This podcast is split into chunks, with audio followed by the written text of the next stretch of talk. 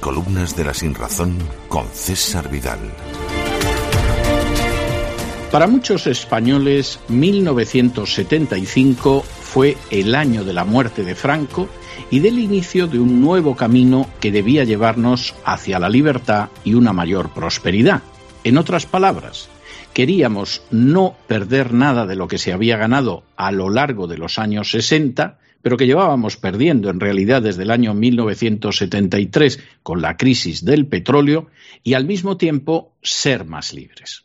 A pesar de ello, no todos estaban en lo mismo. De hecho, hubo otra gente que esperaba un futuro muy distinto para el año 1975. Para los testigos de Jehová, por ejemplo, se trataba de que llegara la batalla de Armagedón y el nuevo orden de cosas, por la sencilla razón de que en 1975, según su cronología que pretendían bíblica, comenzaba el séptimo milenio de historia humana, es decir, el milenio.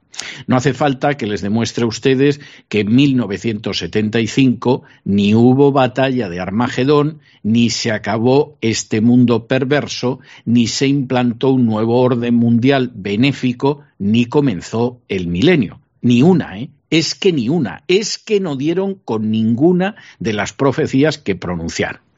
Se habría esperado que ante un semejante fracaso profético la gente hubiera huido en masa de los testigos de Jehová.